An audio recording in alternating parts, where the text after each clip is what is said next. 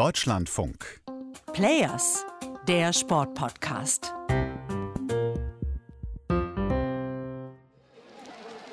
Und völlig fertig. Ja, also das ist Ingrid Landmark-Tantrevold. Ja, hoffentlich kommt die noch ins Ziel, schau hin. Ja. Boah, das sieht bitter aus. Oh Gott, oh Gott. Ja, völlig ausgepumpt. Wird sich gleich drum gekümmert. Die Helfer sind da, um zu schauen, was mit Ingrid Landmark-Tantrevold ist. Puh, das waren echt schockierende Bilder, die wir da in den letzten Tagen teilweise von der Biathlon-Strecke gesehen haben. Die Norwegerin Ingrid Landmark-Tandrevold kommt fast stehend ins Ziel und bricht dann direkt zusammen. Eine andere Athletin muss schon während des Rennens abtransportiert werden. Kreislaufkollaps. Verursacht durch die extreme Kälte in diesen Tagen. Da herrschen in Peking nämlich Temperaturen von bis zu minus 20 Grad. Aber eigentlich sollten doch gerade Wintersportlerinnen und Wintersportler an solche Temperaturen gewöhnt sein.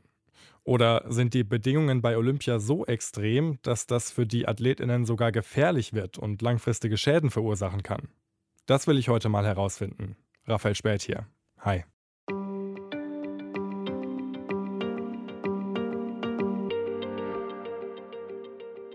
Minus 20 Grad. Ich weiß nicht, wo auf der Welt ihr gerade diesen Podcast anhört, aber ich hier in Köln kann mir eher weniger vorstellen, wie sich das anfühlt. Ich komme ja schon auf meinem Roller bei 4 Grad auf dem Weg zur Arbeit vor wie in Sibirien. Vielleicht bin ich auch nur eine wahnsinnige Frostbeule, aber die Bilder, die wir aus Peking gesehen haben, die sprechen für mich eine andere Sprache. Ich habe deshalb bei André Höflich angerufen. André war nämlich mit seinem Snowboard in der Halfpipe in Peking am Start, hat auch das Finale erreicht und wurde da Achter.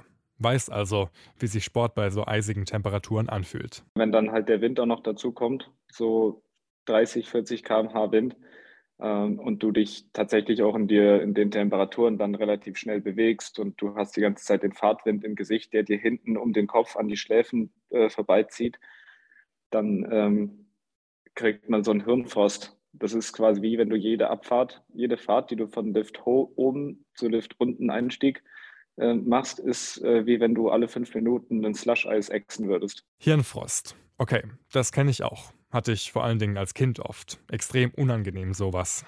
Was macht das denn mit dem Körper einer Athletin oder einem Athleten? Das habe ich Hans-Willi Breuer gefragt. Er ist Sportmediziner am Klinikum in Hetzdorf in Sachsen. Und er hat mir erklärt, wenn man bei extremen Temperaturen Leistungssport betreibt, dann geht die Kälte auch in das Bronchialsystem, also in die Lunge hinein. Und es kann auch zu Verengungen der Atemwege kommen.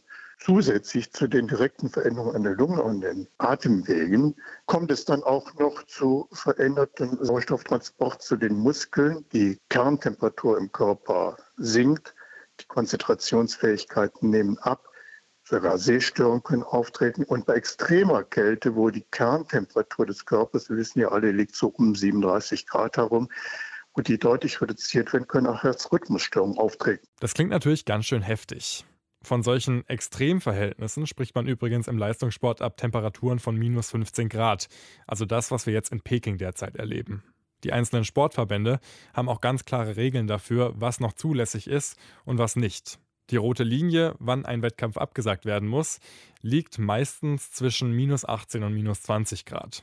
Und deshalb haben die Veranstalter in Peking den Zeitplan verändert und viele Wettbewerbe früher am Tag veranstaltet, um Absagen zu verhindern. Trotzdem, es gehört doch eigentlich zum Anforderungsprofil eines Wintersportlers dazu, mit niedrigen Temperaturen klarzukommen, oder? Immerhin macht man ja Sport im Winter, da ist es ja oft kalt.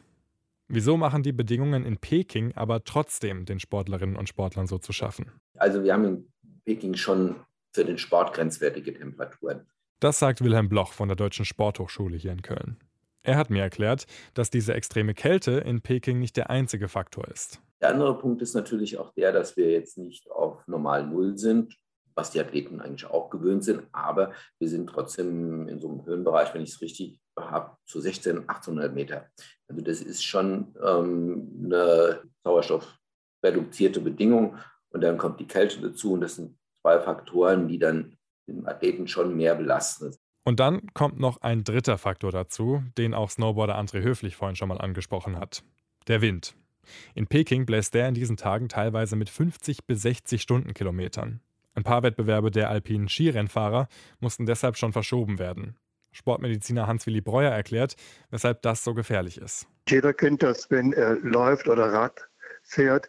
dass der Wind, der einem entgegengeblasen wird, eben zu dem Gefühl eines noch stärkeren Kältereizes führt, als theoretisch zu erwarten. Dass wenn wir dann prinzipiell 5, 6 Grad Außentemperatur haben, dann wird diese empfunden fast wie 1, 2 Grad. Wind-Chill-Effekt nennt man das. Den gibt es schon bei so vermeintlich banalen Dingen wie Joggen oder Radfahren. Und dann mit schmalen Brettern bei Geschwindigkeiten von bis zu 100 Stundenkilometern die Piste runterheizen, das raubt ganz schön Energie, hat Snowboarder André Höflich selbst gemerkt. Sehr anstrengend und dann bist du nach zwei Stunden Training dann auch durch, obwohl du nur 15, 20 Runs gemacht hast.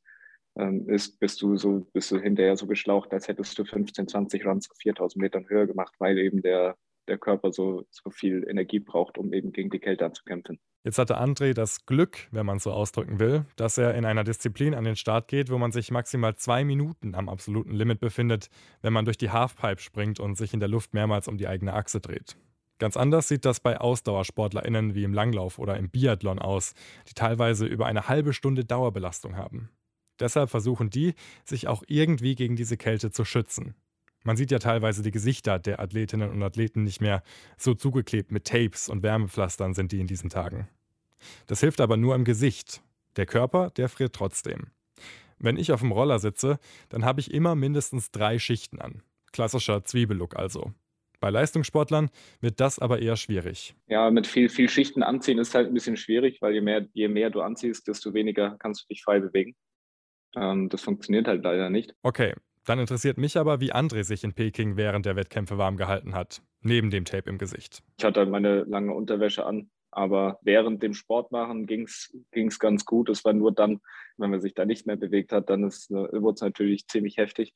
Und alle, die jetzt nicht, nicht so wie ich in der Halfpipe beim Trainieren waren, meine Trainer und Physiotherapeuten und alles, die hatten dann natürlich ähm, so Wärmefußsohlen drin und hatten auch Wärmekiste in den Handschuhen und alles, alles dabei und alles an, was sie dabei hatten, damit sie da oben nicht erfrieren. Also, es gibt viele Tricks, wie man sich vor der Kälte und dem Wind schützen kann. Aber trotzdem kann man eben nicht garantieren, dass diese extremen Bedingungen nicht doch zu viel sind für einige Sportlerinnen und Sportler. Ingrid Landmark-Tantrevold wurde nach ihren zwei Zusammenbrüchen übrigens von den Mannschaftsärzten als Vorsichtsmaßnahme aus dem Team genommen. Sie fliegt jetzt schon vorzeitig zurück nach Norwegen und kann in Peking nicht mehr starten. Genau die richtige Entscheidung, sagt Sportmediziner Wilhelm Bloch. Der gibt übrigens auch Entwarnung. Wenn jetzt keine Grunderkrankungen vorliegen, ist es so, dass es ähm, eine akute Situation ist. Klar, es ist auch ein, ein Kollaps letztendlich. Sie brauchen auch eine gewisse Zeit ähm, für die Regeneration. Aber ich würde jetzt bei einem Athleten oder Athletin nicht davon ausgehen, dass da bleibende Schäden sind. Das klingt doch schon mal gut. Und dann hoffen wir mal, dass uns Bilder wie vom Biathlon erspart bleiben in diesen letzten Olympiatagen und der Wettkampf sportlich fair ausgetragen werden kann. Mit Athletinnen und Athleten, die sich natürlich warm anziehen und von der Kälte nicht zu stark beeinträchtigt werden. Und falls ihr noch mehr über das, was sportlich in Peking so los ist, erfahren wollt, dann hört doch mal beim Sportschau Olympia Podcast mit Philipp Nagel rein. Das war's jetzt erstmal von mir. Ich schicke euch warme Gedanken zu, egal wo ihr gerade seid, und hoffe, dass wir uns bald wieder hören. Macht's gut. Ciao.